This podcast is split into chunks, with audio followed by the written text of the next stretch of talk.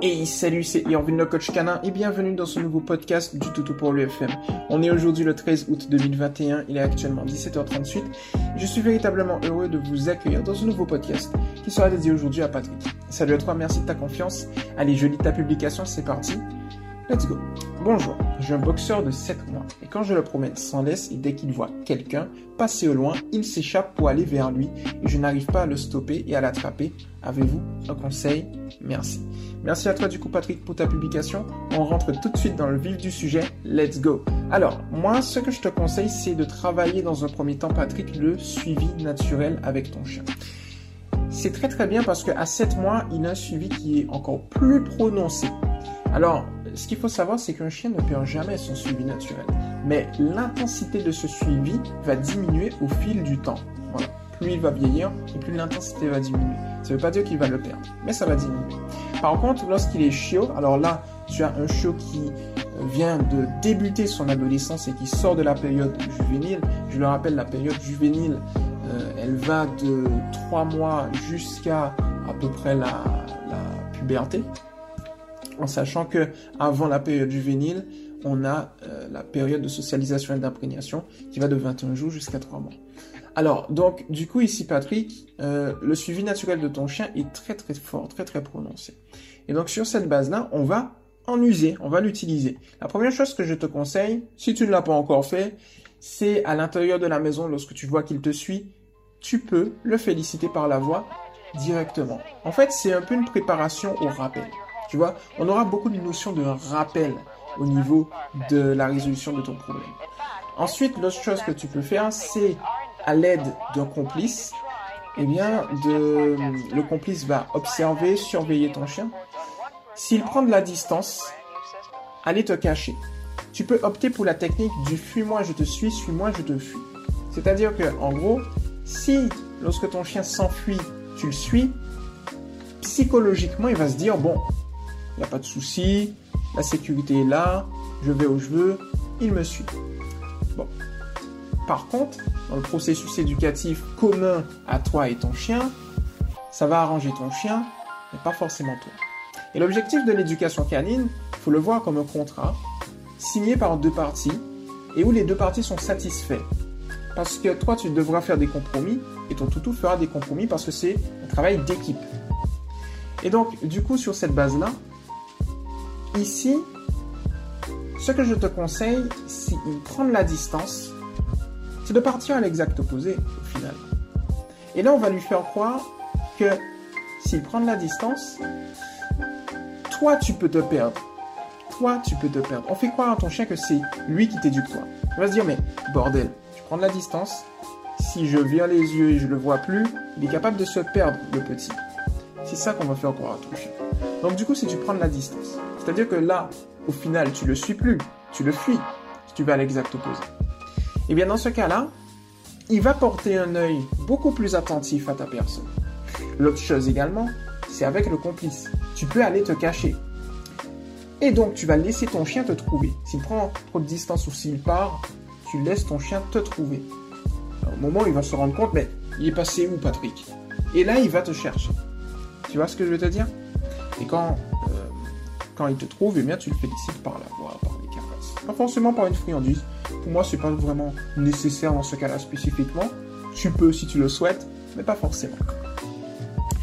Ensuite, euh, ce que tu peux faire, c'est également le doter d'une longe, pas d'une laisse. Parce que si tu as l'habitude de le promener eh bien, en, liberté totale, ce qui va se passer avec la laisse qui pour moi le standard d'une laisse ça doit être 2 mètres, eh bien ça risque de le contraindre. Et c'est pas ce qu'on veut.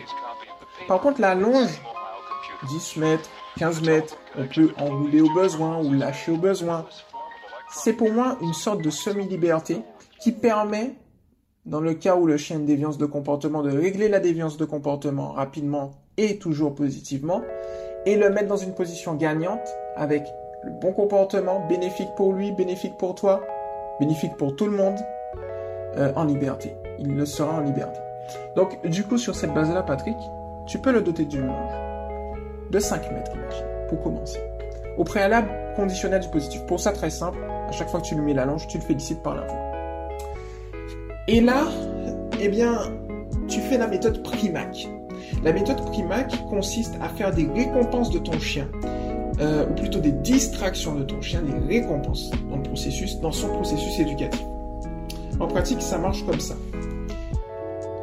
Tu vas l'observer et ton chien va forcément voir quelqu'un passer au loin il voudra y aller. Mais le fait est que, d'habitude, à l'accoutumée, lorsqu'il est en liberté, il part. Mais s'il est en longe, il va tirer.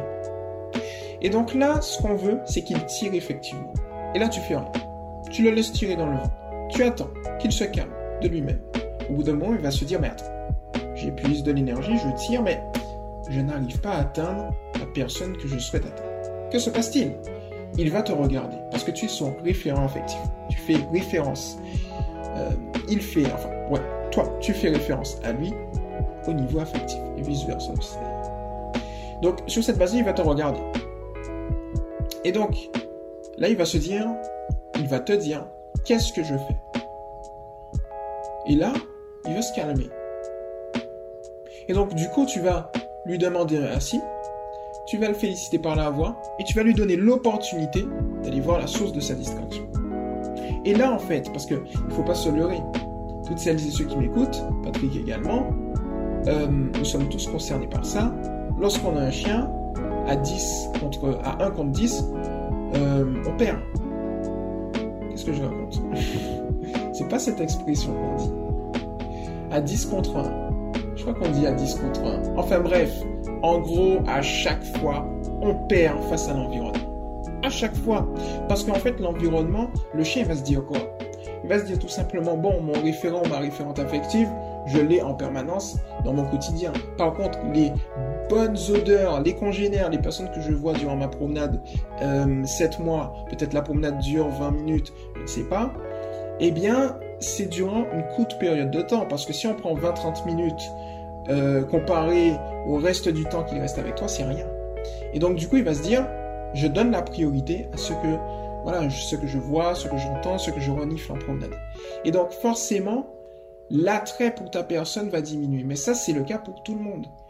Donc, on ne peut pas en fait lutter contre l'environnement. Impossible.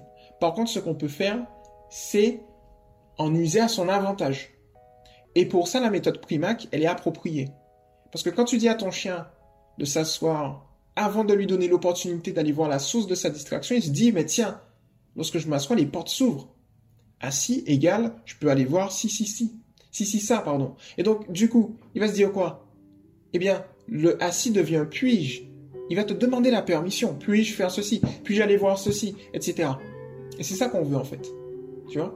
Donc tu peux en user de cette méthode Primac. Et l'autre chose qui va se passer, c'est qu'à terme, eh bien, tu peux commencer avec une longe de 5 mètres. Mais rien ne t'empêche ensuite d'aller sur une longe de 10 mètres. Et pour pas avoir un gros écart, faire de 5 à 10, tu fais 5. Ensuite 6, 7, 8, 9, 10. Tu vois? Et ensuite, tu le mets en liberté. Et le truc qui va se passer, c'est que comme il a été bien euh, conditionné par rapport à ça, positivement encore, eh bien, même lorsqu'il sera en liberté, il va se dire, tiens, je lui demande la permission parce que c'est sympa. Complet, que tu vas compléter avec les exercices que je t'ai donnés au niveau du suivi naturel, c'est encore mieux. Et la cerise sur le gâteau, c'est au niveau du timbre de ta voix. C'est-à-dire si tu as un timbre de voix positif, nickel, et confiant, nickel. On évite bien évidemment euh, le timbre de voix négatif. Ça va de soi. Mais par contre, il faut augmenter, si tu ne le fais pas encore, la rareté de ta voix. Je donne un exemple vraiment cliché de chez cliché, hein, qui ne représente personne. Mais c'est cliché. Enfin, peut-être quelques personnes. Bon. Mais c'est cliché. En tout cas, pas toi. Ce que je veux dire par là, c'est que imagine une personne qui va donner 10 ordres en vraiment cliché, hein, en une seconde. Vous me direz que c'est impossible, mais c'est vraiment pour imaginer. Parce que je sais que c'est possible. 10 ordres en 10 secondes. J'ai dit en une seconde, bon, on va dire, allez, un peu plus réaliste, 10 ordres en 10 secondes. Eh bien dans ce cas-là, le chien va faire de la voix de la personne un bruit de fond. Parce qu'il y a trop trop d'informations. Viens ici, viens ici, viens ici, à chaque fois, au pied, etc. Trop d'informations. Donc du coup, on va plutôt privilégier un ordre en 20 30 secondes. Et si on mixe ça au timbre de voix positif, c'est du R+, c'est-à-dire du renforcement positif, eh bien dans ce cas-là spécifiquement, tu sais, ce qui va se passer, c'est que le chien va dire, il faut que je l'écoute. Parce que quand je l'écoute, déjà il parle pas souvent, mais quand je l'écoute, c'est ultra rare. Euh, et l'autre chose, c'est qu'à chaque fois que je l'écoute, j'obtiens de bonnes choses. Boum. Et donc là, tu auras un chien qui sera beaucoup plus apte à t'écouter. C'est exactement ce que l'on veut. Tu vois Donc voilà ce que je te conseille en fait à ce niveau-là. Si tu mixes les trois informations, donc euh, rareté de la voix, qualité de la voix, plus euh, l'exercice de, de suivi naturel, plus les exercices de rappel, tu vas te rendre compte que tu n'auras pas, et la méthode Primac, donc ça fait, pour moi la méthode du rappel c'est suivi naturel, c'est le base, donc on aura 3, pas 4. Donc 3, et eh bien dans ce cas-là spécifiquement, tu auras des résultats. On peut compléter avec un quatrième qui est tout simplement que, ce soit à l'intérieur de la maison ou à l'extérieur, à chaque fois qu'il fait un pavé en trois, quand bien même il ne revient pas, c'est-à-dire imaginons, eh bien, il revient à 80% du rappel, eh bien, si tu le félicites et tu le motives à venir, la prochaine fois, il viendra à 60, à 90%, tu vois. Il viendra à 100% du rappel, et ainsi de suite. Donc, du coup, euh, c'est ça l'objectif. Donc, si tu utilises ces quatre techniques et le truc qui est bien, c'est qu'elles sont toutes les quatre indépendantes, mais elles sont corrélées. Donc, l'une va améliorer l'autre et ainsi de suite. Effet boule de neige. Tu auras des résultats. Tu vois? Et ça, c'est une bonne chose. Donc voilà ce que je te propose dans ton podcast. Ton, ton podcast. Je vais y arriver. J'espère que ça t'a plu. À toutes celles et ceux qui m'ont écouté également, j'espère que ça vous a plu aussi. Comme d'habitude, je vous invite à vous abonner à Toto pour lui TV, lien dans la description, allez sur YouTube, Toto pour lui TV. Si vous n'êtes pas encore sur le, mouvement Éducation positive pour les chiens officiel, que dis-je, l'association Éducation positive pour les chiens officiel, l'officiel entre crochets tiré du 6 Toto pour lui. Vous, voilà, vous remplissez euh, les, euh, les questions comme tout le monde et puis ensuite on vous accepte. Voilà. C'était Irvin le coach canin et on se retrouve très rapidement et eh bien dans un prochain podcast. Ciao